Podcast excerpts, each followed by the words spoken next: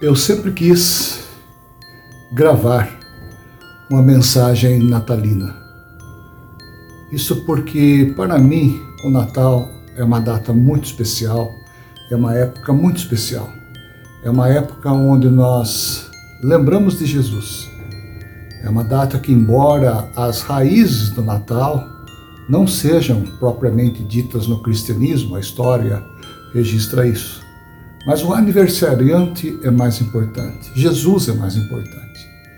E quando nós falamos em Natal, eu gosto muito de citar uma passagem muito bonita no livro de Isaías. Eu gosto de refletir sobre ela, pela qual vou compartilhar com vocês. Isaías capítulo 9, versículo 6.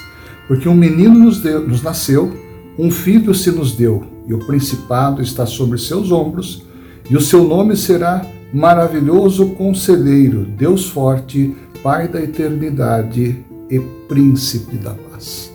Observem vocês que Jesus, embora sendo rei, filho de Deus, nasceu numa manjedoura de forma humilde. Viveu 33 anos na face da terra, cumprindo o seu chamado, a sua missão, o seu ministério, e nos deu a vida para nos resgatar para Deus. Aquele que está em Cristo, nova criatura é. Aquele que entrega o seu coração a Jesus tem a vida eterna. Existe sim vida após a morte, mas esta vida está em outra dimensão. Ninguém voltou para cá para dizer como funciona ou como é, como são as coisas na quarta dimensão. Mas a mensagem que eu gostaria de deixar para você neste Natal é que, antes de ganharmos os presentes, antes de trocarmos os presentes, antes de escrever uma mensagem para aquela pessoa maravilhosa que nós gostamos, aqueles amigos de tanto tempo, nossos familiares, pare para refletir um pouco comigo. Antes de eu desejar Feliz Natal, eu tenho que pensar em Deus. Eu tenho que pensar e refletir nas minhas atitudes. Eu tenho que ceder o perdão para aquele que me ofende. Eu tenho que amar o próximo como a mim mesmo. Tenho que cuidar da minha família, ser zeloso. Eu tenho que cuidar dos valores, não abrir mão dos valores. E essa é uma data muito propícia para se refletir o que temos feito, o que temos produzido, qual é a sensação, qual é o comportamento que as minhas atitudes têm gerado. Muitas vezes eu não consigo perdoar o meu próximo e quero desejar Feliz Natal. Como isso? Eu não posso contradizer, eu não posso ser é, fazer um contrassenso. Primeiro, eu devo consertar com Deus. Segundo, eu devo consertar com aqueles que estão ao meu, ao meu lado. Lembre-se que a família é a célula principal da obra de Deus. Conserve sua família, conserve seu coração.